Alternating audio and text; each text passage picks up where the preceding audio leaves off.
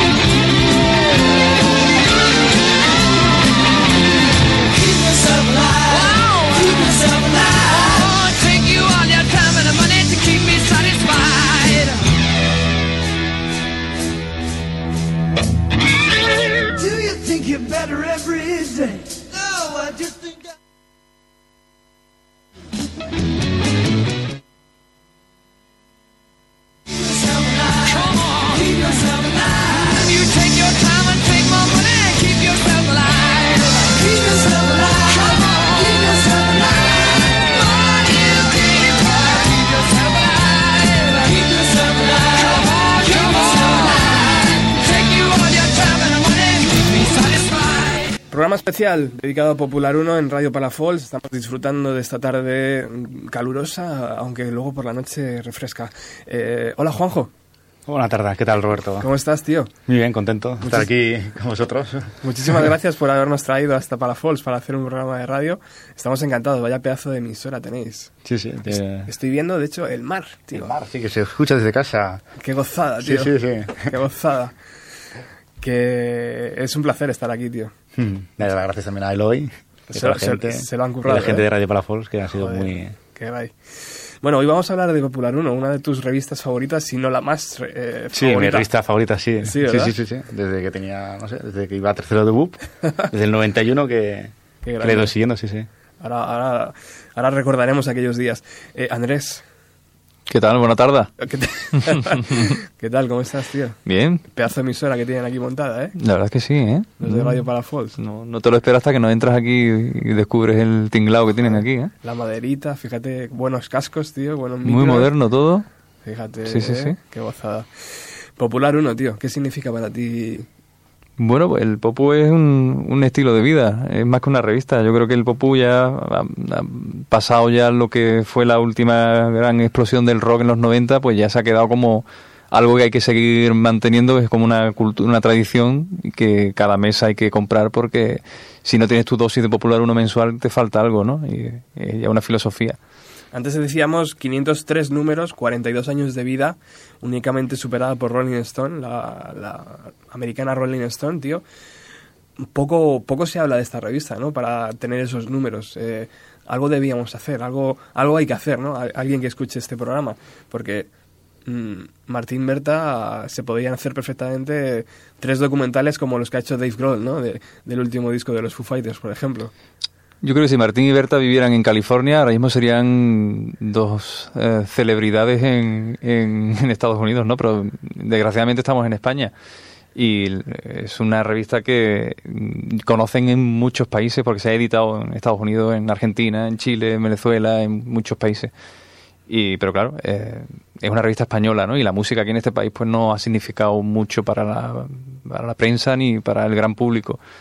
Así que sí es verdad que merecen un especial, un libro, un documental, un algo, porque una revista que tiene 42 años de historia, que lleva 500 números sin faltar ni un mes, yo creo que es algo muy importante en este país. Y bueno, lo menos que se le puede hacer es un programa de radio que estamos haciendo esta tarde. Ujú.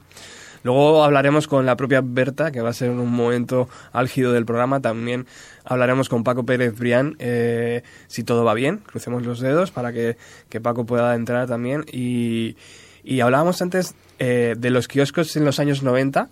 eh, la gran variedad de revistas musicales que había. Actualmente mm, mm, yo creo que se ha reducido muchísimo, ¿no? Pero en, en los años 90, tío, teníamos una gran, un gran número de revistas donde poder elegir y gastarnos nuestras pesetas. ¿Cómo, cómo recordáis aquellos años?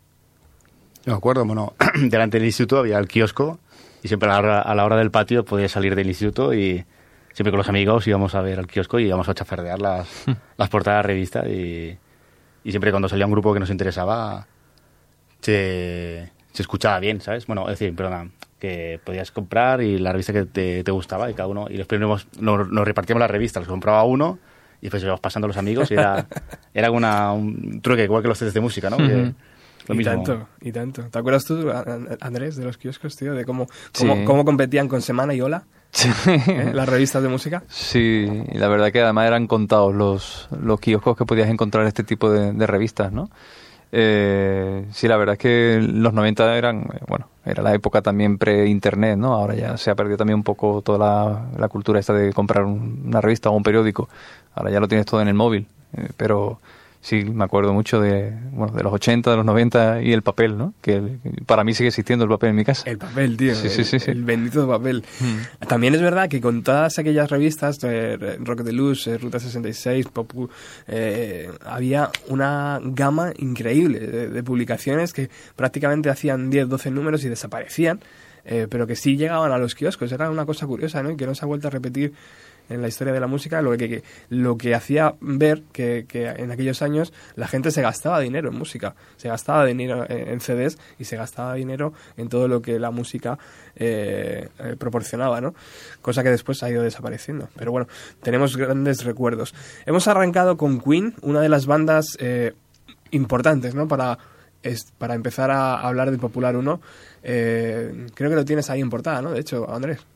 Sí, bueno, Queen es uno de los grupos fetiche del popu, ¿no? Eh, date cuenta que esta canción es su primer single, primer disco, y se eh, publicó en 1973. Es decir, estamos hablando del año en que comenzó la andadura de Popular 1. Aparte de eso, aparte de llevar una carrera prácticamente paralela a la revista, eh, Queen ha significado mucho para, para esta publicación. Sin ir más lejos, Berta, su, su fundadora, eh, tenía una amistad muy especial con Freddie Mercury, a- aparecía numerosas veces en reportajes en la revista, incluso, bueno, una amistad que iba más allá de, lo que era la, la relación entre músico-periodista. Queen ha significado mucho para Popular 1 como otras muchas bandas, ¿no? Pero mm, comenzar escuchando Queen en un programa especial sobre el popu yo creo que tiene todo el sentido del mundo. ¿eh? Hay un montón de fotos que iremos colgando eh, a, la vez que el podcast del programa, donde vemos a Berta y a Martín con un montón de gente famosa. Eh, hablarnos un poco, chicos, de esta pareja. Eh, ¿Por qué? ¿Dónde, ¿Dónde se inició esta manía de hacer una publicación? ¿no? Porque imagino que en aquellos días, hace 42 años, no era nada fácil hablar de música y no era nada fácil vender revistas en España, ¿no? Ah, eso preguntaremos a Berta, ¿no? Cuando se ponga el día, eso preguntaremos porque es Bueno. una incógnita, ¿no? Que- ¿Sabéis, Claro, eh, ¿Sabéis dónde se conocieron? no, no. ¿No? ¿Andrés? Bueno, yo creo que, bueno, no lo sé, ¿eh? Creo que Martín era un fotógrafo ya conocido en Barcelona y, bueno, Berta creo que era modelo y, bueno, en alguna sesión de fotos se conocieron y lo que ya no sé es cómo se les ocurrió esta genial idea, ¿no? De comenzar una, una revista de rock and roll en una época todavía del franquismo en España, o sea que, que, que sí que será una buena pregunta para hacerle a Berta, ¿no? A ver que, que cómo se originó toda esta idea, ¿no? Bueno, vamos a seguir escuchando un poco de música, si os parece bien. Eh, vamos con eh, Led Zeppelin, ¿qué os parece? Bueno, yo creo que el Led Zeppelin, al igual que otros muchos grupos, ACDC, los Rolling, han significado mucho para la revista. Y en una publicación, creo que fue en el especial 30 aniversario, se salió una lista, creo que era votación popular de los lectores que eligieron los 100 mejores discos de la historia, ¿no? Y creo que salió elegido como el, el número uno el Physical Graffiti de Led Zeppelin, ¿no? O sea que es un disco que ha significado mucho para, para la revista y, y para todos nosotros. Pues vamos a escucharlo aquí en Radio Palafols, en el programa especial sobre el Popular 1.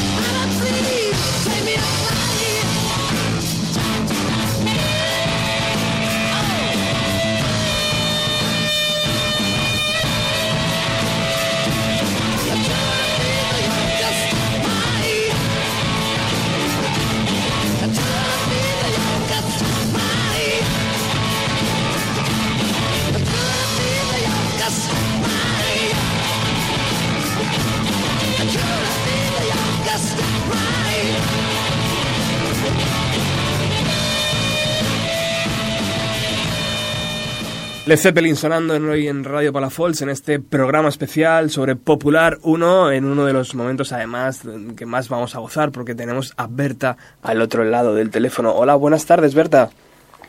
Hola, ¿qué tal? Encantado de saludarte. Muchísimas gracias por atender los eh, micros de Radio Palafols. Y eh, bueno, eh, tengo aquí a Andrés, que creo que ya le conoces.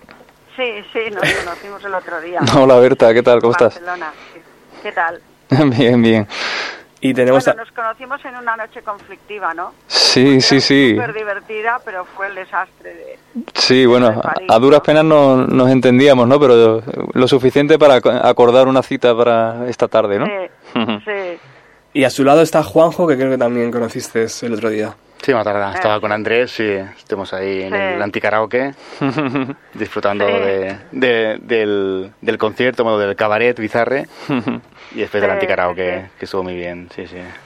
Bueno, bueno, Berta, han sonado Queen y Led Zeppelin para abrir este programa, eh, dos bandas que imagino te traen recuerdos increíbles, ¿no?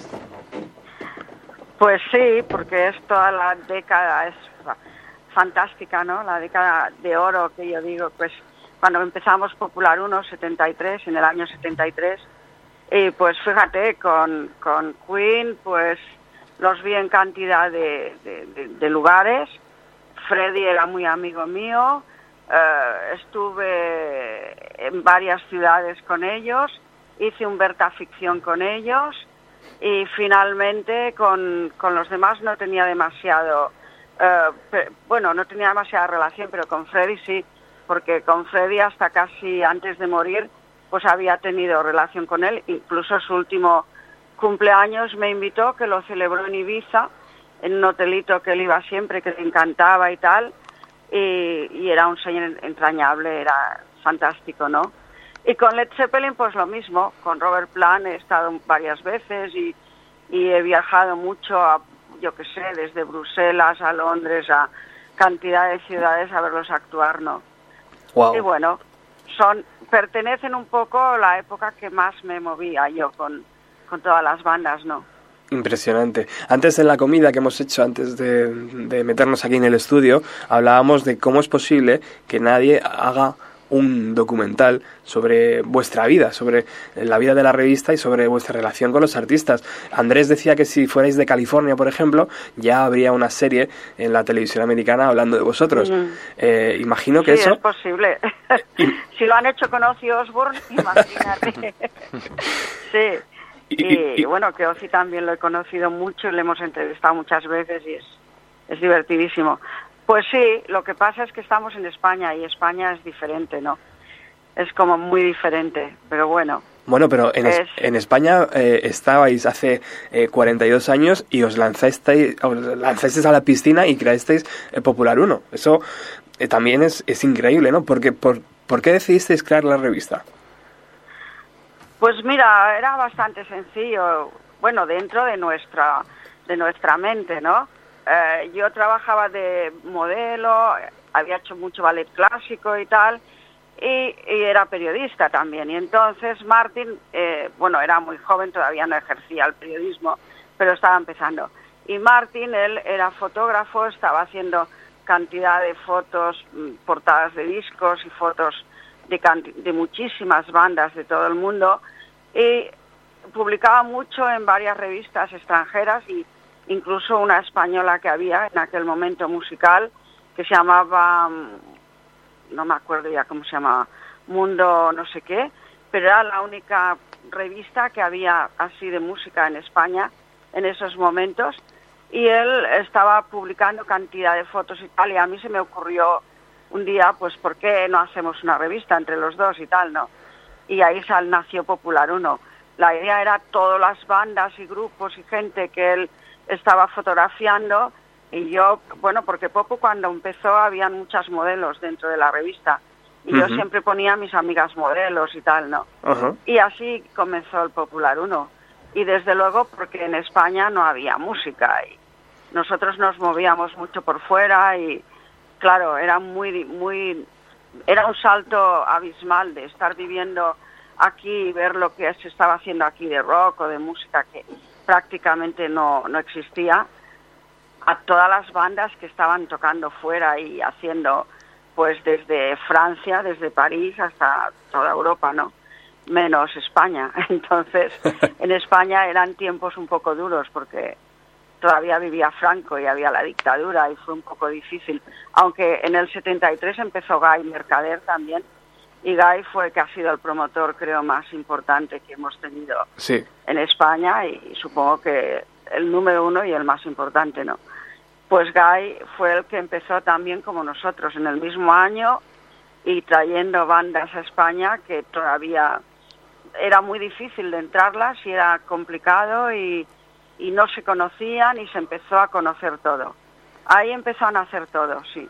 Y a todo esto, si le sumamos un poco del inicio de la FM, ¿no? Porque luego después entrará Paco Pérez Brián, que también sé que tenéis una buena, Ah, sí. una buena relación, pues se Sí, es muy amigo, sí. Se Y además nos conocimos, fíjate, Paco, él es malagueño, vive en Madrid, yo vivo en Barcelona, pero resulta que nos conocimos, ni recuerdo el año, hace tantísimos años ya, fue igual hace casi 40, en un Reading Festival en Londres Wow. que él estaba pa- porque pues como nosotros porque viajaba salía y tenía la inquietud y la necesidad de estar viendo bandas y grupos fuera no porque sabía que aquí en España pues poquitos iba a haber y ahí nos conocimos en un Reading Festival Joder, increíble. Pues jun- junto con estas eh, dos o tres personas más se podría hacer un documental precioso, Berta. pues sí todos tenemos mucha historia Paco también tiene mucha historia eh Joder, Paco, sí, sí. Luego, luego, luego le pegaremos un telefonazo porque sé que, que os tiene verdadera admiración. Eh, Berta, ¿por qué, dónde, dónde estaba la, la inspiración para poner el nombre de la revista? ¿Por qué Popular 1? Pues mira, me lo han preguntado tantísimas veces y es que casi no sabría ni qué decírtelo. Igual si se lo preguntarais a Martin, que ahora está viviendo en Inglaterra, Ajá. quizás se les podría dar una explicación más, porque yo no lo recuerdo. De verdad, fue algo así como, ¡pam! No sé, nació, ¿no? La idea de Popular 1 y, y lo pusimos. Y, y- y la idea de la revista, y bueno, era una idea totalmente loca y descabellada eh, una revista de, esa, de, de- de- de- de rock, ¿no? En esa época y en una España con Franco y, y todo lo que tú quieras. Yo creo que es la idea más loca y más increíble que nunca se ha fa- fabricado en este país. Pero bueno, pero lo hicimos. Y Popular 1, pues yo creo, me imagino que estábamos hablando de, de- de- de varios nombres y yo qué sé, nos salió la idea del Popular 1. El Popu, como lo- luego lo- se nos ha quedado a todos, ¿no? Exacto. Y ahí estamos con Popular 1 42 años después. Increíble. Mira, El otro día me contaba Andrés que en el anticaraoke eh, la gente entra y hace reverencias absolutas hacia, hacia tu figura. bueno, tampoco es tanto, pero eh, sí, la gente del rock que me conoce y tal, porque yo tampoco me muevo mucho. Me muevo, si viajo fuera, pero aquí realmente voy a pocas cosas, ¿no? Mira, estuve en el Calilla Rock Fest porque estaba Glenn Hughes, que me gusta mucho, y estuve ahí y lo pasé muy bien, porque era muy, es muy- un festival muy auténtico y me gustó mucho, eh, me gusta mucho cómo lo organizan, cómo lo hacen y los grupos que traen cada año, ¿no? Y estuve ahí, pero realmente, y, y eran todos lectores del Popu, muchísimos, ¿no? Pero bueno, yo tampoco, yo en eso no soy nada creída, soy muy humilde, no. La gente te No. quiere, la gente te quiere y eso, y eso es buena señal. Eh, ¿Crees que, Berta, el Popu en Madrid hubiera, se hubiera podido desarrollar en aquellos, ¿Dónde? en, en aquellos años en Madrid, en vez de, de- de haberle... Mm, no creo. No, ¿verdad? es- no, no, porque casi todas las iniciativas e historias que salían editoriales o, o bien de, de promotores salían de Barcelona. Es curioso, ¿no? Pero casi todo salía de Barcelona. No digo que quizás en Madrid había gente muy interesante, porque yo en aquella época, gente de Madrid, conocí eh, cantidad de gente de grupos que, que eran muy interesantes y que estaban haciendo cosas muy interesantes, ¿no? Algunos están muertos ya, pero realmente Barcelona era como, quizás porque estamos más cerca de Francia, y siempre, yo recuerdo que siempre cogíamos la autopista y nos íbamos, siempre cogíamos carretera y nos íbamos, ¿no? Ujú. Aquello de decir, eh, cojo el coche esta noche y mañana me despierto en París. Y nosotros, yo por ejemplo, tenía un, un amigo, muy amigo, que era el promotor más grande de Francia. Era un tío al que adoraba mucho, que ahora ya no, ahora ya no está haciendo conciertos, hace muy pocos, pero Albert Koski, que era Koski Kushua Production, y él había hecho los conciertos más grandes en toda Francia y en parte de Alemania. Y cada mes yo estaba en París, todos los meses, porque eh, con, con Albert siempre podía, sabía que podía estar con las bandas, tenía acceso a todas las bandas y podíamos entrevistar a todo el mundo, ¿no? Y, lo mismo en Londres y lo mismo en Los Ángeles y así. Pero la- lo que te digo, la cercanía de Barcelona con, con París es increíble, ¿no? Porque coges el coche y te plantas allí en un momento, en una noche conduciendo estás allí y puedes estar allí y ver todo lo que te dé la gana en una época en que a España no no llegaba nada. Es que ya te digo, empezaba Guy, Guy Mercadé, Ujú. Guy fue el primer promotor que empezó a hacer cosas, luego se hizo enormemente grande. Sí. Ahora está medio retirado y eh, yo hablo mucho con él, mira, me dijo, dice, yo ya no hago conciertos porque ahora Leaf Nation es su empresa y él la vendió. Dice, yo ahora me dedico a hacer lo que me gusta. He hecho ACDC y Bob Dylan porque es lo único que a mí me gusta y, y son mis amigos, pero no hago nada más. O sea, es un poco la historia de esta, ¿no? Y claro, estábamos todos en Barcelona Claro. y esto era importante. Hay, hay dos cosas que te quiero preguntar antes de dar paso a Andrés que, y a Juanjo, que sé que te quieren también preguntar. Eh, una de ellas es que soy un admirador terrible de Salvador Dalí. Eh, ¿qué, re- Ah. qué recuerdos tienes de, de estar cerca de él? Bueno, era Un crack. Bueno, había un problema ahí un poco ¿Ah, sí? fuerte y es que Martin era fotógrafo de él y estaba mucho en Porligat, Ujú. constantemente subía a Porligat durante, no sé, un periodo larguísimo, quizás de un año, dos años. Él te lo podría contar mejor que yo, no recuerdo. Subía semanalmente a casa de Pori- a, a su casa porque era muy amigo de él y porque a Dalí le encantaba que fuera él y una modelo que estaba pintando Dalí. Lu, que esta modelo era también una modelo que Martin le había hecho un book fo- fotográfico. Y eran muy amigos, y los tres, y les encantaba estar juntos allí en la casa de Porigat. Y yo uf, tenía una sección en la revista que se llamaba MQM, que se me ocurrió una vez escribir sobre Amanda Lear. Amanda Lear era una, eh, estaba siempre viviendo en casa de, de Dalí, en una de las guest, guest house de Dalí. Ella siempre se quedaba y vivía allí y tal, ¿no? Y a mí se me ocurrió decir que era un transexual operado por Dalí, que era la realidad. Fue la ver- era verdad, ¿no? Y la tía cogió un cabreo enorme contra mí y le dijo a Salvador, Dalí, prohibido que Berta venga aquí. Como ella era muy amiga de Gala, pues entonces la fuerza de dos mujeres contra mí era, era peor, ¿no? Era malo. Y, y lo que pasaba es que cuando Salvador Dalí venía a Barcelona, que siempre se quedaba en el Hotel Ritz, entonces siempre me llamaba y me decía que fuera a verlo, iba Martín y yo también no.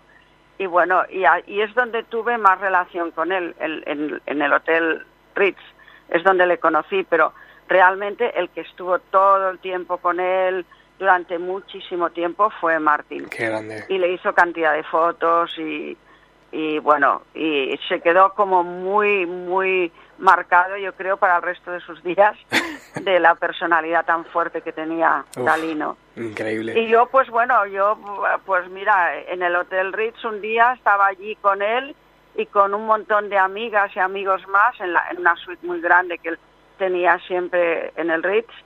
Y se le ocurrió coger una orquídea y aplastármela por el brazo y decir esperma, no sé qué. Y entró Gala y Gala era malísima. Era de las personas más malas que he conocido en mi vida.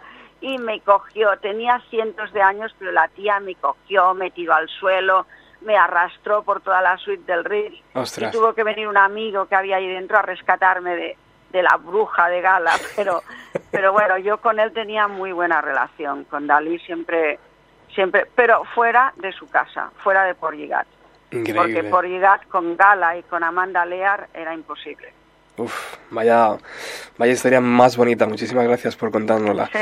Eh, otra de las preguntas, antes, antes de, de dar paso a los chicos, es, este programa se llama Bienvenido a los 90 y mm, eh, los 90 para nosotros ha sido la época, imagino que para ti los 70, ¿no? Eh, donde hemos... Sí, 80, 70, 80, sí. Como- Donde descubrimos un montón de bandas, donde de repente nos dimos cuenta de que eh, la- el estilo rock and roll era realmente lo que nos movía por dentro. Eh, ¿Qué recuerdos, Berta, tienes de, de esas bandas noventeras, de esas, de esas nuevas bandas que, que de repente aparecían en la portada de Popular 1? Bueno, pues yo, mira, yo para la- las, lo que es, si me hablas de décadas, estamos perdidos, porque mezclo todo el tiempo, me da lo mismo una década que otra y tal. Pero pf, yo qué sé, desde Guns N' Roses a Queen of the Stone Age, a cantidad de bandas, Marilyn Manson, cantidad de bandas, Nirvana, pues de años posteriores a los 70, pues, pues muchísimos, muchísimos. Eh, he seguido a muchos y he visto a muchos. Lo que pasa es que ya no me sentía tan. No había ese flechazo, ese Claro. amor tan grande como, como con las bandas como Queen o Zeppelin, como tú has dicho, o Claro. o los Stones, ¿no? Era, para mí eso ha sido lo que más me ha marcado. Y, si- y sin Pero bueno, no deja de interesarme el resto de bandas, ¿no? Porque he tenido relación con muchísimos. Pero Y sin, y sin embargo ellos cogieron, bebieron directamente de los años 70 y de, y de muchos de los años 80. Eh, ¿Crees que fueron un buen reflejo? Nirvana, eh, Pearl Jam, todo este tipo de bandas, ¿cre- ¿crees que fueron un buen reflejo de lo que de la actitud que había se había creado en los años 70 o fue un poco ya más comercial y un poco más vendible? No, yo creo que en algunas bandas sí, que eran buen, que eran buenísimas y Nirvana a mí me encantan, es una banda, yo los, los admiro mucho, ¿no?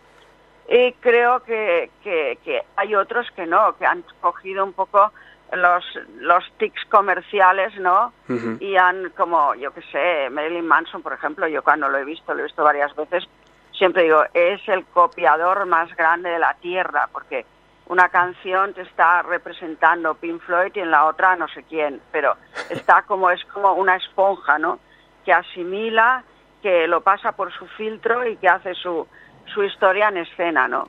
No es tan creíble o tan auténtico.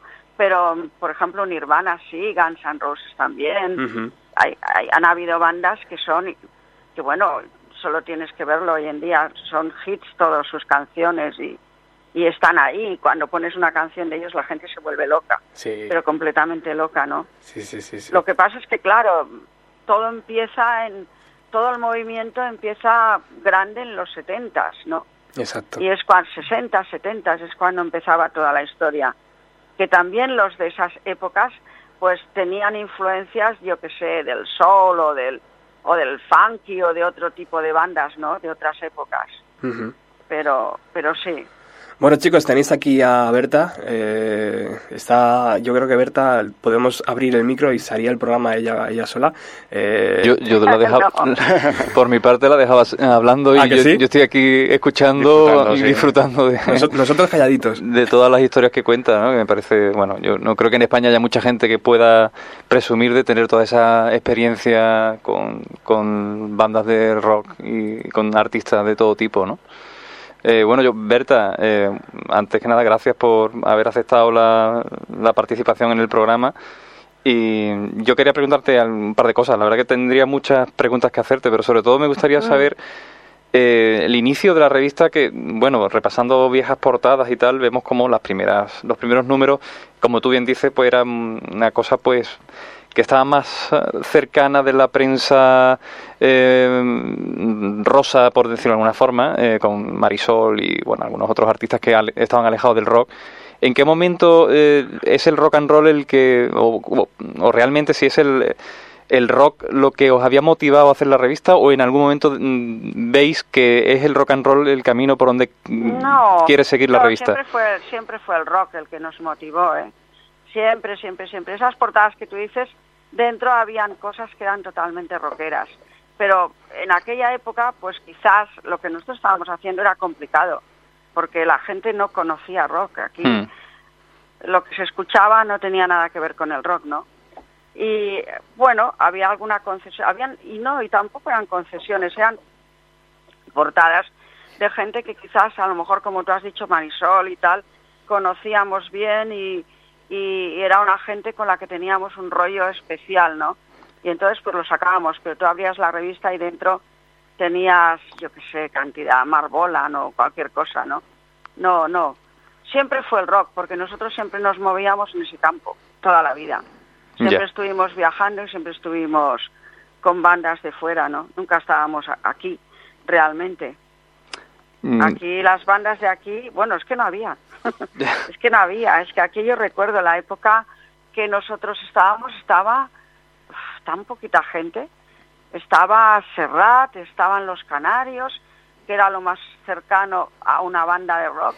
Miguel Ríos, eran ¿no? muy buenos Canarios.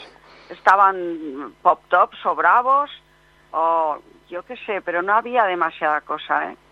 Estaba todo muy, muy, muy, muy, muy... Porque inclusive Barón Rojo y estas otras bandas españolas tardaron más en, salir, ¿no? Sí.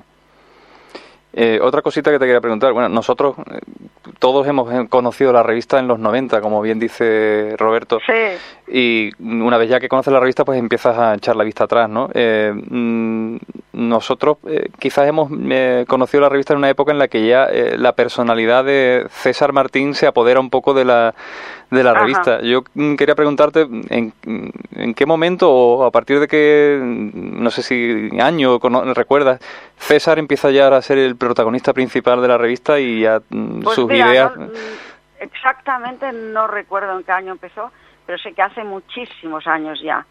Y él, pues claro, él siempre nos vio a nosotros eh, viajando por todo el mundo, ¿no? Realmente estábamos viviendo en todo el mundo casi, menos que en España, ¿no? Igual le llamábamos de Japón o le llamábamos de Rusia, yo qué sé. Entonces él, su- y además él creció y nació pues con toda la gente del rock que estaba con nosotros. Y claro, él desde muy jovencito empezó a escribir y empezó en la revista. Pero si me preguntas el año, no tengo ni idea. Pero él es un, bueno, ahora su nombre, pero es un niño que creció con Nico, con, con toda la gente del rock que es la que convivía alrededor suyo. También pienso que pocos niños han tenido esa infancia, ¿no? Envidiable, estar ¿no? rodeados de, de rockeros todo el tiempo. Igual un día dormía en casa Miguel Ríos y dormía con él, o, o Nico, que venía mucho y se quedaba también, o yo qué sé, es que es, es una vida, ¿sabes? Y también como Pero le... él empezó muy joven, él empezó muy joven, sí, a escribir. Eh, Eso, eso te voy a decir, con lo bien que, que escribe y lo bien que se le da el recordar historias y tal, nunca se le ha ocurrido hacer un, una biografía o una historia contada en libro sobre la Pues revista. sí, eh, mira, yo precisamente le estoy comiendo mucho la cabeza de que haga una cosa muy especial, porque él estuvo viajando en Estados Unidos mucho tiempo e hizo cantidad de, de entrevistas que son únicas, pero ya no del rock, sino de arte, de, de, de- todo eran muy underground, pero gente del cine, todo mujeres, mujeres del cine, mujeres de todo tipo, fotógrafos, foto, eh, bailarinas, pero todas gentes super underground, muy especiales, Al- algunas eran mitos totales, eran iconos de algo, eran gente muy interesante, y él tiene entrevistas que son exclusivas, que ha publicado muchas en el, en el Popular 1, ¿no? Hmm. y tiene cantidad de fotos y de, y de- porque iba a Los Ángeles y se tiraba mucho tiempo y volvía al cabo de dos meses y siempre que iba era para estar de, igual estaba con los Cramps que con yo que sé que con cualquier diva de estas del cine a lo mejor Hmm. muchas ya se han muerto y todo no o como todas las chicas de Meyer que las conocía a todas y con todas hizo fotos y entrevistas y tal y mi idea es que saque un libro de eso Eso Pero- sería genial, ¿eh? Sí, no, yo se lo he dicho, digo, no, ya más, es que sería único, porque nadie lo ha hecho, sería una cosa, un documento único, ¿no? Exacto. Y que tiene entrevistas buenísimas, porque él eh, era, yo siempre le decía, tú eras el niño adoptado, porque convivía con todas y todas le querían, ¿no? Y estaría súper bien hacer un libro de, tiene como 60 o 70 entrevistas de, de, de estas mujeres. Y porque mucha gente le dice, no, él no me judas o todo lo del rock o tal. Y sí, eso está bien, pero yo creo que como mucho más importante, como documento importante, porque es inexistente, sería lo de las mujeres estas. Porque ya te digo, hay cantidad de, de, de, de, de mujeres increíbles, impresionantes y con unas vidas alucinantes, ¿no? Tremendo. Como Liz Reney, por ejemplo, que murió y fue la amante del primer eh, gángster que montó el primer casino en Las Vegas. y Todo son historias impresionantes. Y eso estaría súper bien plasmarlo en un libro. Yo se lo digo y creo que al final lo hará algún día, porque lo tiene todo, o sea, creo Pues que sí. lo hará. Eh, De hecho, está un poco en ello. Y bueno, y por ejemplo, mira, él iba a Los Ángeles y con los Cramps, eh, era de lo- yo creo que poca gente habrá estado. Ha entrado dentro de la casa, ¿no? en su casa. Y él se metía en su casa y lo llevaban y lo traían porque él no conducía y, y estaba con ellos como si fueran sus amigos de toda la vida, ¿no? Qué bien. Qué crack. Juanjo, no sé si tienes alguna Sí, cosa que hacer. Hola, buenas, Ro- Berta, ¿qué tal? Hola. A ver, el tema de las portadas, eh, a, a mí me encantan las portadas del Popular 1, ¿eh? es una cosa que yo empecé comprando revistas en el, en el 90, pero cuando salió el especial del 25 aniversario, eh, salían todas las portadas desde el año 73 y cada ibas Sí. viendo la evolución de, de la historia del rock, ¿no? ¿Cuál ha sido la, la portada más difícil de publicar o es, o es muy fácil de publicar una portada? Uf, no sé, porque nosotros siempre en esto hemos sido bastante inconscientes. Nunca hemos mirado una portada porque por el nivel comercial y tal, porque yo recuerdo que hemos publicado portadas de gente que en España no, no se conocía a nadie, ni sabía quién eran. Ni, Sí, por eso, ni- sí, sí. Por ejemplo, Guns N' Roses, cuando los sacábamos aquí, ni Dios sabía quién era ese grupo, ¿no? O Manson o cualquier, muchos muchos y realmente nunca hemos ido a pensar bueno pues mira vamos a hacer hacer a Paul McCartney o a yo que sé no porque es más importante y más famoso más tal o más cual. Nunca nos hemos guiado por esto. Siempre ha sido un poco un poco como feeling sabes un poco rollo del corazón. Me gusta esto quiero esto me atrae esto esto lo he visto me vuelve loco me me tal me cual pumba y lo hacemos y ya está. Hmm. pero siempre ha sido una cosa como impulsiva. Nunca ha sido, en eso quizás no hemos sido demasiado inteligentes, pero bueno, A mí lo que más me impacta es la portada, la, no, la, risa, la, la- la número uno, que sale de Marisol, que es lo que menos te espera. Bueno, como eso, vas mirando para atrás, ya, y el Marisol número uno, ya, eh, que saliese Marisol la portada número uno, que representó, bueno, ¿cómo la convenciste para que...? bueno, yo ya no recuerdo si era la número uno o la número tres, no sé, no recuerdo, no, la número uno creo que no era. No, eso, eso. No, porque la número uno mm, no recuerdo quién había, mira, creo que era una modelo amiga mía, no lo sé. Ah, vale, a lo mejor de esto, bueno, pues si la Marisol, futura mamá, de esto... Pero Sí. ya te digo, el tema de Marisol es Sí. porque, bueno, porque era una tía especial, era una tía como muy y, y tenía un rollo muy muy muy directo, era una mujer que, que había vivido muchísimo porque empezó a vivir de niña y teníamos muy buen feeling con ella y nos llevábamos muy bien. Estaba enloquecida con las fotos de Martin, le gustaban muchísimo las fotos que le, le hacía ella. Y bueno, fue un tema de feeling, por eso te digo que no es nada pensado, que ha sido como, mira, yo qué sé, como nos puede pasar eh, hace ya tiempo que hemos hecho portadas de Ghost. Y Ghost, sí. pues aquí nadie sabía quién era, ¿Quién era? yo qué sé. Es un rollo más feeling que, que otra cosa. No, y otra Pero cosa, bueno. otra cosa a agradecer de Popular 1 es que... El bueno, momento, mira, yo siempre he sido de, de, de, no sé, mis vivencias, mi vida, mis vivencias, es lo que más me ha impulsado a seguir viviendo y lo que más me ha gustado, eh, eh, compartir y vivir. Y entonces un poco todo, yo creo que todo el camino que hemos hecho con la revista siempre ha sido un poco impulsivo a nivel de- del, del estado anímico en el que estabas y de, y de tus vivencias. Por eso yo muchas, yo todo lo que he escrito siempre y todos los Berta ficciones que he hecho, que he hecho montones, siempre ha sido un tema muy, muy visceral y muy impulsivo. Y un tema muy de hacer lo que en aquel momento quería hacer, de no pensar tampoco el por qué, no, sino porque quería hacerlo. hmm. Y así hemos hecho Popular Uno. Así César, que es el que está llevando ahora un poco todas las riendas del Popu, bueno, lo está llevando todo enteramente él, porque Martín está en Londres y también está haciendo cosas, pero, pero bueno, y yo aquí, pero todo es como muy, muy, muy visceral. Ujú.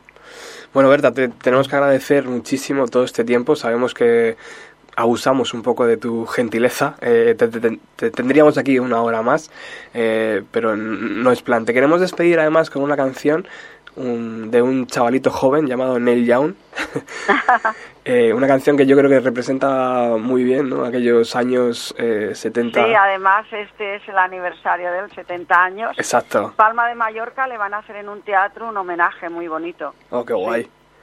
Eh, qué- Van a actuar un montón de grupos por, por los 70 años de Neil Young. Qué bien, qué bien.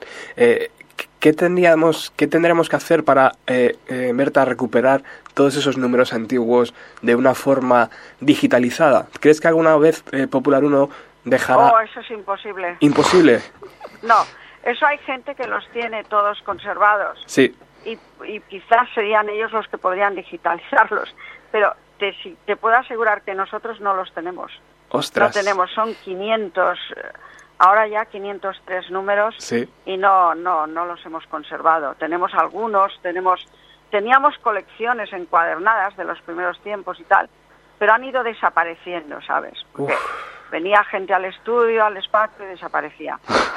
Pero bueno, es lo que es, es como la vida, es que es una vida encima, ¿no? exacto. Es que una vida entera, entonces es casi incontrolable poder. Pero yo sé de gente que me lo han dicho, ¿no? Que tienen, mira, en Calella Rockfest me encontré con un lector del Popo que tiene desde el número uno todos.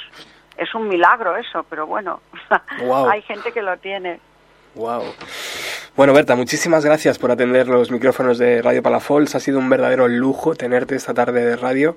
Eh, no sé si te quieres despedir con algún mensaje para las nuevas generaciones rockeras. Pues que sigan siempre, que hagan siempre lo que su corazón les pida y que rock and roll can never die, como dice nuestro amigo Neil Young. Mira, mira lo Nunca que... puede morir y debe continuar, aunque asalten salvajes y, y- y maten a montones de gente y hagan lo que sea. El rock tiene que estar ahí de por vida, porque es lo que nos da la fuerza y lo que nos da la vitalidad y las ganas de seguir viviendo. Con tu, con, Eso, si no, pregúntale a Paco y verás lo que te cuenta. con- Él piensa como yo. con tu permiso te molestaremos en el futuro porque ha sido una verdadera gozada tenerte hoy aquí. Ok. Gracias. Y una gozada también por vosotros. Sois auténticos soldados. tenemos que estar muy bien. tenemos que estar aquí y sabemos que, que- que hay muchísima gente interesada en, en escucharte y, y en escucharos y en seguir vuestro trabajo así que el nuestro simplemente es eh, mm, dar vidilla y que esto siga rodando no un poco Pues muchas gracias. bueno porque Berta Debería haber más gente como vosotros. Berta muchísimas gracias por atendernos Vale. y próximamente Ok. próximamente hablamos Gracias, Berta. Ok, Gracias, muchas muy gracias bien. a vosotros. Gracias. Un beso.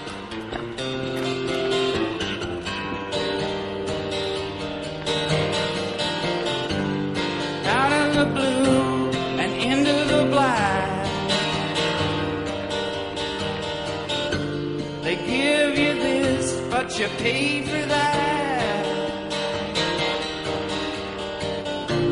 And once you're gone, you can never come back. When you're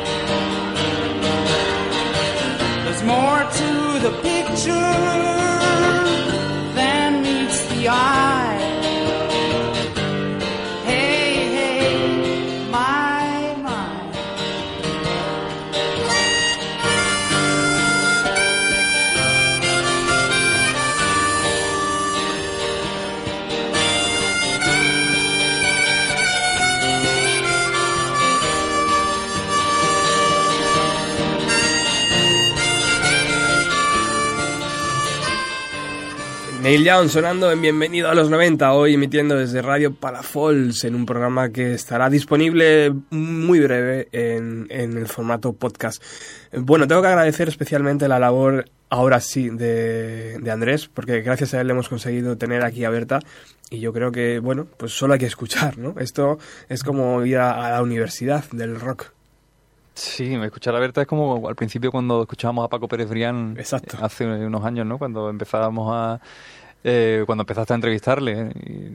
te puedes llevar horas eh, escuchándola y, y no te cansas, ¿no? Fíjate lo, lo, lo, lo bien que transmite, tío. Sí, la verdad es que yo no he tenido oportunidad de hablar mucho con ella, pero bueno, eh, la yo creo que Berta, es que claro, con esa, esa experiencia, esa vivencia que, es que te puede, te puede hipnotizar eh, a base de historia, es tremendo. ¿eh? Me he quedado con los pelos de punta cuando dice, no, si no tenemos los 500 populares. Eso es acojonante. O sea, que ellos no conserven. O sea, si ya nosotros estamos intentando conseguirlo, que no lo tengan ni, ni los creadores de la revista. Esto es como cuando Yes. vamos a Prado del Rey, tío, decimos, hey, Paco Pérez Durián. No, aquí no hay nada de Paco Pérez no, Durián. Pero sí. ¿qué cojones me estás contando, tío? sí, Pues sí, historia de la música. Es tremendo, ¿eh? Fíjate, tío. Pero bueno, yo aún así veo, veo negocio. O sea, veo si la gente paga 10, 15 euros por un popular del 2000, ¿no? ¿Cómo no van a ser capaces ellos, de- con su propio trabajo, rentabilizarlo, ¿no? Para las nuevas generaciones acostumbradas a una tablet o acostumbradas a, al teléfono móvil, ¿no? No sé, yo eso lo veo que César tiene ahí un trabajo importante a la hora de hacerlo. También es verdad que se pierde la magia, ¿no? Del papel. Pero oye, Eh, Hombre, eh, evidentemente el papel mm, va a seguir existiendo. Lo que pasa es que mm, conseguir números antiguos que sean muy difíciles de pillar porque, bueno, tienes que irte a un mercado de segunda mano y coleccionismo y tal. Y siempre habrá algún número que no haya forma de conseguirlo. Si hay alguien, algún alma caritativa que tenga toda la colección y que quiera digitalizarlo, eso nos haría un favor enorme el tener toda la colección, ¿te imaginas? En un, en un disco duro. Poder consultar el Popu del año 77 y ver el, el reportaje del Reading Festival de ese año. O sea que... eh, sería in- increíble, ¿eh? Bueno, ya se está haciendo con los nuevos números de Popular 1, ¿no? Eh, Sí, se están ya vendiendo sí. online, eh, Sí, ¿no? Sí, en el Orbit, ¿no? Sale... y además al precio normal, ¿no? Sí, un precio normal. eh, No es ni más caro ni más barato, es el mismo precio de la revista. O sea, simplemente recuperar los antiguos al mismo precio que se está vendiendo ahora la revista, tío, sería un lujo, ¿no? Sería una fuente de ingresos segura para, Desde luego. para ellos. Mm. Bueno, vamos a continuar haciendo radio. Estamos hoy disfrutando de esta tarde. Ya el mar no se ve porque se ha ido el sol, pero se ven las farolas y los coches eh, volviendo a casa del trabajo. Vamos a escuchar Rolling Stones, que también es importante para, para el Popu, y vamos a ver si contactamos con Paco Pérez Brián. ¿Nos apetece hablar con él? Sí, sí, claro, por supuesto.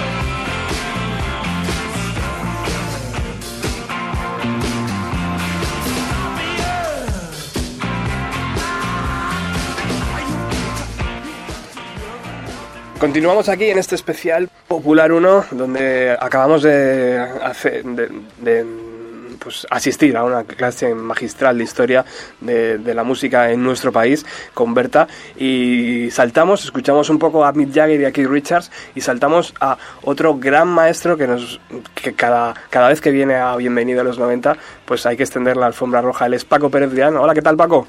Roberto, buenas tardes. ¿Qué tal amigo desde, desde Radio Palafols?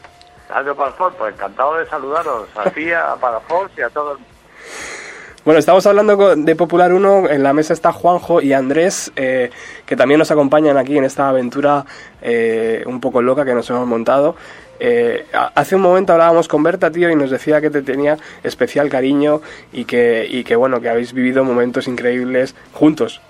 Sin duda, sin duda, Berta es una mujer a la que se le tiene mucho cariño porque es muy buena gente y porque es una rockera nata y jugó un papel importantísimo junto a José Luis Martín Frías en, en el origen de Popular 1 a principios de los 70 y que mm, una revista mm, de ese nivel aguante toda una vida me parece eh, que es un lujo, pero claro, como este país es como es, pues me imagino que estas cosas pues solo para pa los que las leemos, para los que nos gusta el rock, etcétera, etcétera, ¿no? Pero realmente tienen un mérito increíble y, y, bueno, fueron un ejemplo como, como, como algunas otras revistas que había de la época uh -huh. de, de, cómo tratar la información musical de, en un país como España que, que, todavía en aquella época pues eh, estaba muy muy vacío de ese tipo de información y tal, y uh -huh. de una forma fantástica, ¿no? Recuerdo reportajes de Martin y Berta que eran o sea, espectaculares, ¿no? Y, y bueno, luego la continuación de su hijo, que, que y luego la revista que, que ha ido, como suele pasar con la historia, ¿no? Evolucionando con los tiempos y tal, y, y muy bien, yo, yo cuando me dijiste el otro día, Roberto, que hacías un, un programa homenaje a Popular 1, pues me pareció muy inteligente de tu parte y, y creo que son las cosas que hay que hacer en este país, ¿no? An eh, antes, darle un aplauso a la gente que, que lo hace bien. ¿no? Antes Berta nos decía que eh, recordaba con cariño a, Paco Pérez Brián en la FM, eh, a, a, Guy Mercader, porque era uno de los primeros promotores que, que traía a, a, grandes artistas, y nosotros les decíamos que, que si fuerais de Nueva York o de California, tío, seguramente habría un documental dedicado a vuestras figuras, porque, joder, eh, entendemos, tío, que habéis eh, evolucionado, nos habéis hecho evolucionar con vuestro trabajo. Bueno, hemos aportado pues eh, un granillo de arena a, a, a, un, a una parte de, del arte que es la música y que y que como todo arte y lo hemos comentado muchas veces tiene su historia historiografía tiene sus momentos su evolución sus recursos formales sus grupos su tal y cual y bueno y hemos hecho un poco pues de historiadores en el tiempo de hmm. comunicadores de informadores y de gente que nos hemos pasado bien y que lo hemos disfrutado, ¿no? Entonces, pues bueno, pues eh, pues sí, o sea, pero bueno, eh, volvemos a lo mismo. Yo creo que eh, en España eh, es como algo muy, sigue siendo, parece tremendo, ¿no? Después de tanto tiempo sigue siendo algo tan tan poco popular, ¿no? Es decir, o sea, es mucho más fácil ver a cualquier mamarracher de cualquier tipo de tal ocupando horas de televisión yeah. y, y, y, no ver un coloquio sobre cosas de cultura o de música de rock and roll o de una revista o de las publicaciones o de la gente de la radio, tal, cosas que se ven en otros países, ¿no? O sea, no, no quiero decir que, que tuviéramos que estar ahí todo el día en el telediario, pero bueno, yo qué sé, media orilla, un día en algún sitio, ¿no? Pero es que aquí no hay nada, ¿no? Es como somos todos como una especie, pero digo todos, todos los que nos hemos dedicado, pues eso, al, al rock, a la música, a la radio, a la televisión musical, a, uh. ¿sabes? Es una cosa, pero bueno, eso va intrínseco en el tema del país en el que vivimos, ¿no? Sí. Y lo, y, lo, y lo bien que lo hacen los americanos, ¿no? Porque eh, se hace Dave Grohl un documental sobre los Foo Fighters y los estudios increíbles que hay allí y joder, y, claro. y se vende de puta madre, tío, pero... No, no solo se vende, sino que dejas un documento para la historia. Claro, o sea, claro. Que, que, yo el otro día, no sé si lo hemos comentado alguna vez, ¿no? Ahora ves en la televisión, por ejemplo, la televisión pública, en televisión sí, española, sí. ves programas de recortes de cosas de los años 80, de los años 90 cuando quieren hacer recortes de esta época solo van a poder poner a David Bisbal, a la Pantoja y a Bustamante, tío, porque es que es que no hay otra cosa, o sea que no no puedes ver otra cosa en la tele o a mamarrachers de estos programas disfrazándose de cantante y haciendo cosas así, ¿no? O sea, que no. M- Mamarracher. Muy bien. Sí, sí, el mamarracher mundial. Bueno, tengo aquí, eh, si miro, si miro a la mesa de Radio Palafox, al fondo tengo, tengo el mar, que ya prácticamente no, no se ve porque ha desaparecido, se ha hecho la noche, tío. Se ha hecho la noche. ¿no? Y, y tengo aquí a Andrés y a Juanjo, que son fieles seguidores también de, de tu etapa en de 4 a 3. Eh, chicos, tenéis aquí a Paco, sé que sé que podría hacer Paco solamente el programa, tío, hablando él solo, pero ¿qué, qué, qué- qué tenéis que preguntarle a Paco? Bueno, Paco, ¿qué pasa? Soy Andrés, muy buenas. ¿Qué tal, Andrés? ¿Cómo estás? Bueno, estábamos comentando estos días atrás que eh, por primera vez desde que nos juntamos a hacer radio hace mucho tiempo, Paco Pérez Brián hoy no era la estrella del programa porque hoy Berta ha sido la protagonista, pero teníamos que contar alegro- contigo. Me alegro muchísimo, porque Berta es un- una estrella total del mundo del rock and Pero ¿no roll. te parece increíble, Paco, que Berta mm, o Martín no, no hayan aparecido en ningún sitio, en la, la tele o en, o en- ya, ya no un documental, porque pero es una revista que es la segunda revista más antigua del mundo y que no se, no se hable de ella en ningún Sí, sitio? es lo que está, pero es lo que estábamos hablando, Andrés. O sea, vivimos en un país donde los medios de comunicación, los grandes, es decir, las televisiones, eh, lo único que les importa es facturar dinero y le importa una mierda eh, lo que transmitan a, a sus, a sus televidentes. Se, se excusan con el rollo, la gente ve lo que quiere y tal, y si eso es lo que quiere, pues toma aquí horas y horas de, de, de mierda, o en este caso, como ahora se ha puesto de moda, de tertulias políticas, ¿no? O sea, ahora es una puta tertulia política todo el día, la puta televisión, y entonces, claro, a ver, a lo mejor dentro de cinco años se convierte todo en- una tertulia musical, tío. Igual no vivimos para verlo, pero a lo mejor llegará algún día o algo, ¿no? O que, o que digan, es que no hay, es que no, es que no, o sea, es que que un país como el nuestro no tenga ni un mísero programa de música decente en la televisión es tremendo, tío. O sea, teniendo músicas como el flamenco, por ejemplo, que solo el flamenco debería de tener, yo qué sé, tío, media hora, yo no sé, ¿no? Y tal, ¿no? Ahí están los conciertos de Radio 3, que por cierto es un programa que tuve la suerte y el honor de fundar y que me costó mis putas notas de los sindicatos puteándome. Sí, señor. Porque querían que iba a hundir los estudios de Radio Nacional y mira, ahí llevan 15 años grabando grupos, ¿no? Con exactamente como fundé el programa, ¿no? Y, y bueno, y, y poco más, tío. O sea, yo yo no sé, o, o no veo la tele o no. Sabes que sí, que ahora también te dicen, vale, bueno, pero es que ahora ya no es necesario ver la tele porque te metes en internet y te vas a YouTube y puedes ver lo que. Pero yo creo que yo creo que, que, que en un país, o sea, yo voy mucho a Francia, como sabéis, por ejemplo, y joder, yo es raro el día que no veo un, un programa los domingos por la tarde dedicado a, a un buen artista y entonces hay un coloquio con gente de la radio, con gente de la prensa musical, con, con, con otros músicos y se pegan horas y tocan y cantan y tal.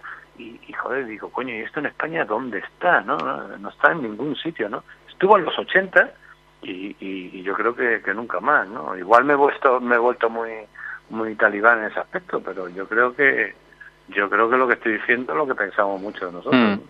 Oye, Paco, hablando con Berta hace un rato, eh, recordando cómo os conocisteis, ella mm, recuerda que probablemente fuera en un, en un Reading Festival en Inglaterra.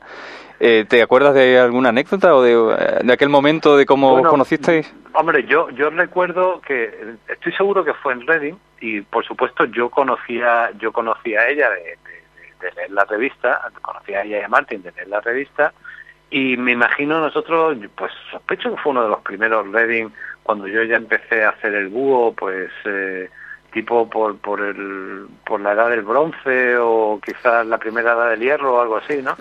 Y y entonces, pues bueno, mm, vi que tenían las roulotte, famosas roulotte que ellos usaban para ir a esos festivales y acerqué allí y tal. Ah, Y yo creo que sí, yo creo que ellos ya sabían quién éramos nosotros, el búho y tal, en Madrid y tal y cual. Me imagino que por allí de pronto estaba también Guy.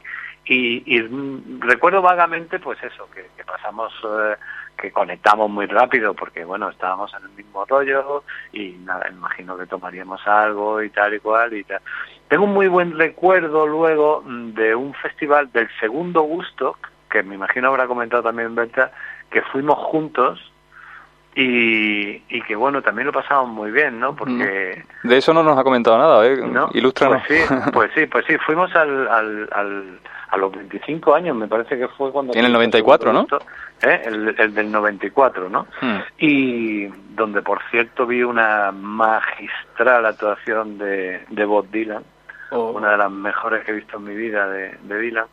Y, y también lo pasamos muy bien. Lo que pasa es que ese festival lo, a los americanos se les fue la mano con, con la entrada y, y era realmente incómodo. Había tanta gente que, que, que se hacía muy, muy calvario. Pero, pero recuerdo que, que alquilamos una casa en pues por Connecticut o algo así y ahí pues vivimos los tres o cuatro días que estuvimos por allí y me lo pasé muy bien con ellos claro es que además Martin y su cámara de foto vamos era un no parar o sea que y, y bueno y entrevistas con artistas y tal y, y luego muchas veces en Barcelona y y luego yo tengo, yo te- una, una hermana mía viajó con ellos a Marrakech una vez para hacer un reportaje de un artista y tal y cual, Ajá. y mi hermana lo recuerda como una de las cosas más sublimes de su vida, porque se lo pasaron de la hostia, o sea que, que es que son una gente muy agradable, ¿no? Es gente muy total y, y eso lo han sabido transmitir eh, a- a- Joder. eh, en las revistas, ¿sabes? Es- además han sabido transmitir un rollo familiar, rock and roll, no sé, es un caso muy único y muy y muy total, ¿no? Bueno, fíjate, 42 años de vida, Paco. Joder. mm, 503 números, tío, publicados. Sí, sí, sí, sí, una pasada, una pasada. Eso, eso se llama ser profesional y lo demás son tonterías. Brutal, tío. Bueno, dentro de poco no hacemos 503, pero sí hacemos 200 programas de bienvenida a los 90. ¿Sabes lo que significa eso, no? Que tengo que currar. Que tienes que currar, tío. tienes que volver a la mina. Yo encantado.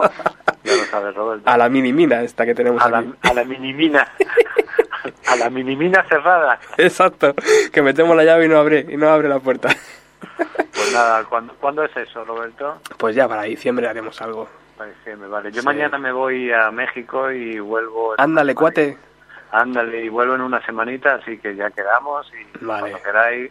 Siempre es un placer verme contigo, con Andrés y con todos tus amigos que, Y Juanjo, que sí. soy gente cojonuda.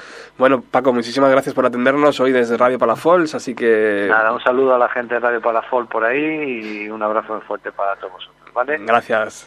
Venga, Hasta luego, Paco. Hasta luego, bien, Leo. hasta luego, chao, chao. Nosotros tenemos más influencia con sus hijos que tú tienes, pero los queremos. Creado y regado de Los Ángeles. Juana's Adicción.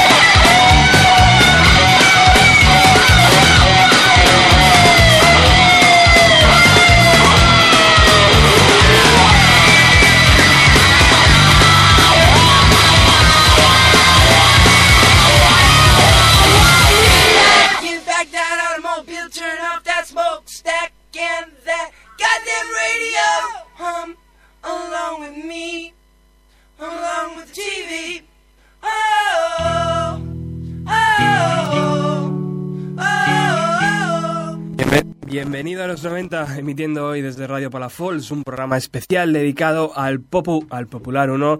Eh, ya ha pasado por aquí Berta, acaba de pasar Paco Pérez Brián. Eh, me han entrado ganas de llamar a Guy Mercader, pero mm, tendríamos que, tendré que tener una hora más de programa o algo así. Al igual que todas las canciones que habíamos seleccionado hoy, eh, se están quedando fuera más de la mitad. Eh, y se van a quedar fuera más de la mitad. A, a este paso que vamos, chicos. Pues sí, la verdad que sí. Bueno, tenemos eh, que hablarle un poco de- del pop, si, os parece, eh, en, los años 90, ¿no? Ya que estamos hablando de, eh, de un programa de- que habla de los años 90, pues habrá que, que- decir que, en los 90 fue seguramente una de las publicaciones que más eh, vendió, que seguramente más consolidó su andadura, con portadas increíbles dedicadas a Alice in Chains, dedicadas a, a, una banda tan poco conocida en España como, como es eh, Shannon Hoon, como su, su banda Blind Melon, eh, números que, que decía Berta, ¿no? O sea, podíamos apostar por poner a Nirvana, pero si ponemos a Blind Melon seguramente sea mejor, ¿no? Y sea más auténtico al final. Y, y- y yo creo que eso nos ha quedado, ¿no? De hecho, bucear hoy en el Popular 1 a través de, de aplicaciones móvil- móviles como Todo Colección o, o esta que tenemos de...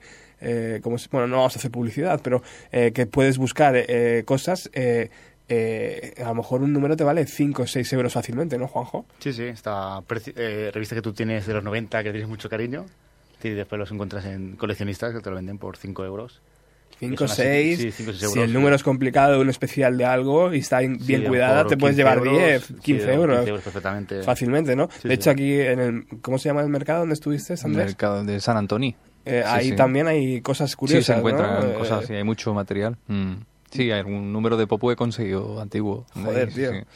O sea, que ahí, hay una culturilla que va buscando esos números. Sí. Que o bien has perdido porque han pasado muchos años, eh, 20 años, o bien no conseguiste en su día, o se lo prestaste a alguien y no Mm, te a lo devolvió. nos lo ha devuelto, no te acuerdas de la universidad. Digamos. Joder. Y es que eh, en- indagar en números antiguos del Popu es, eh, es lo que estabas comentando antes, ¿no? Lo fácil era en los 90 poner a Nirvana, Pearl Jam y tal. Y bueno, yo conocí al Popu eh, ya en la segunda mitad de los 90, cuando ya toda la fiebre del grunge y tal estaba un poco de capa caída. Sí. Y, y empecé ya a buscar un poco atrás, ¿no? A ver, y bueno, y antes de Nirvana y antes de Pearl Jam, ¿qué, qué, qué había, no? Y entonces descubrí que, que había toda una, una generación de música que ya incluso se ha hablado de rock alternativo mucho antes de Nirvana. De hecho, esta banda que acabas de poner, James Addiction, empezaron a salir por primera vez en España en el Popu, ya en el año 87, Ujú. cuando acaban de publicar el primer disco, ya James Addiction era una banda que aparecía en el Popu. James Addiction era una banda totalmente desconocida en, en medio mundo, ¿no? Total. Y, y si no comprabas Popular 1, mm, no tenías forma de, de conocer este tipo de grupos, ni Blind Melon, ni James Addiction, ni nada, porque Nirvana, Pearl Jam eran,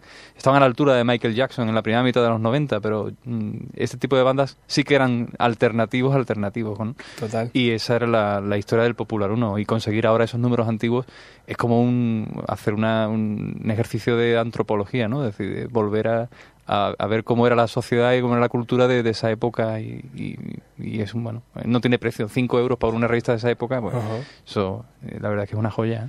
Eh, a día de hoy, ¿dónde se meten Andrés y Juanjo los lectores de Popular 1? ¿Tienen algún foro? Eh, Aparte de Facebook, imagino. Eh, no sé, ¿hay algún tipo de cosa? ah, foro interno de la revista donde todo el Mm. mundo se reúne y cambia cromos o camisetas y ese tipo de No, cosas. Había un foro que, que estaba en la propia web de Popular 1, que de hecho mm, el moderador era el propio César Martín, ¿no? el, el hijo de Berta, y que mm, creo que hackearon la página y se perdió muchísima información. Era un foro muy bueno porque Mar- eh, César iba colgando historias o cosas que se le habían quedado del Popu que no habían entrado en la revista y luego en el foro pues era un blog más que un foro. Y luego la gente pues empezaba a comentar y se formaba ahí pues una patulea. Y estaba muy bien porque bueno, cuando ya tenías la revista leída durante el mes te quedaba el blog de César y el día Wii que se llamaba y, y seguías leyendo ¿no? pero eso se perdió. Mm, algún pirata se cargó todo eso y ahora la página del Popu no tiene mucha más información. Y luego foros Habrá, seguro, foros de... Yo la verdad es que no sigo ahora mismo ninguno. No sé si Juanjo tiene... No, ningún foro, no. Siguiendo por, por el Facebook. Ujú. Sigo, bueno, Yo- César y eso, pero ya está, no. Creo que lo más chulo que puedes hacer ahora es seguramente bajarte al anticaraoke, ¿no? Para conocer a los personajes de, Sí, ¿eh? de verdad.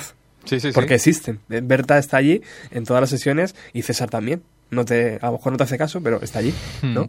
Sí, de hecho, este viernes, Juanjo y yo, eh, este pasado viernes, eh, fuimos por primera vez, ya que estábamos juntos, pues vamos a vivir la experiencia Popular 1 y, antikaraoke, sí. y el antikaraoke, que es una cosa que surgió hace unos cuantos años de la mano de, de César Martín, de hacer un karaoke con pero de canciones de rock and roll, ¿no? Y, y que la gente fuera a cantar allí sus canciones favoritas, ¿no? Y claro, allí te encuentras a Berta, a César y a todo el que pasa por la revista, muchos redactores de la revista de hoy. Y lo pasamos genial, pues es un espectáculo underground único que allí en, en, en Barcelona estuvimos Joder, pasando un rato estupendo. ¿eh? Grandísimo, tío. y Que se hace su versión en Madrid, en el perro de la parte de atrás del coche.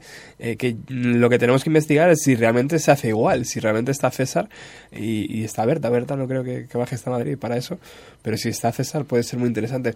Lo que me decías también, y lo que me decíais, es que toda la gente que entraba.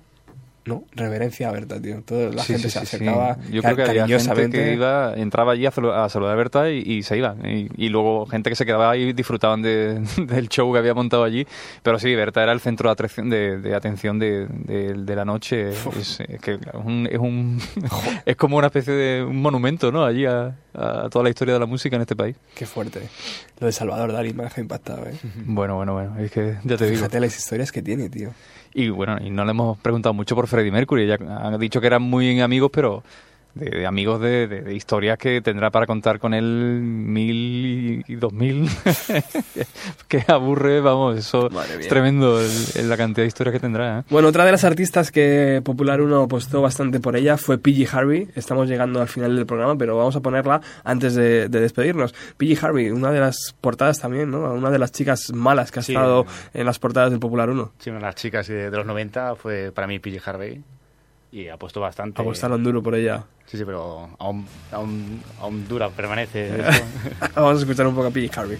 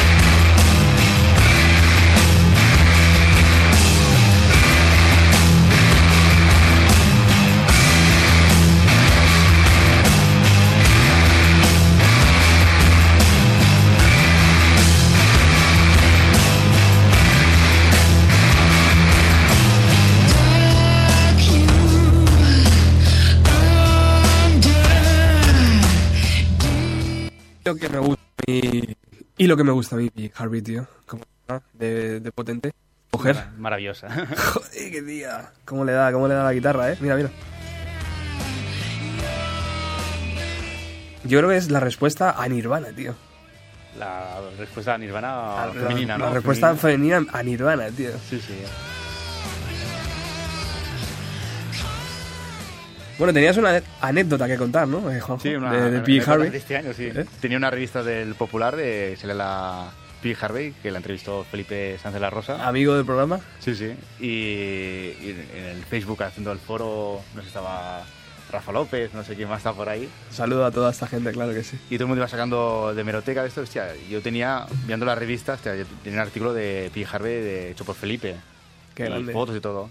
Y entonces se lo puse en el, en el foro y dijo, hostia, que él, no, no tenía ese artículo ni las fotos. Entonces me pidió, hostia, por favor, envíame, escaneame la, la, la entrevista y las fotos y me lo pasas. Claro, es que al final se va perdiendo, tío. Como, Sí, sí. como no tengas un poco de organización. Sí, como estuvo, estaba en. Londres, bueno, vive en Londres y todo eso, pues perdió Claro. la... O sea, le escaneaste el- el- su Era- propio reportaje, su propio a, Fe- reportaje, a Felipe. sí, sí. Ya ves. Que, sí que sí, esto- imagínate, por eso no, no, no es de extrañar, ¿no? Que no tengan Claro. los primeros números del Popular, ¿no?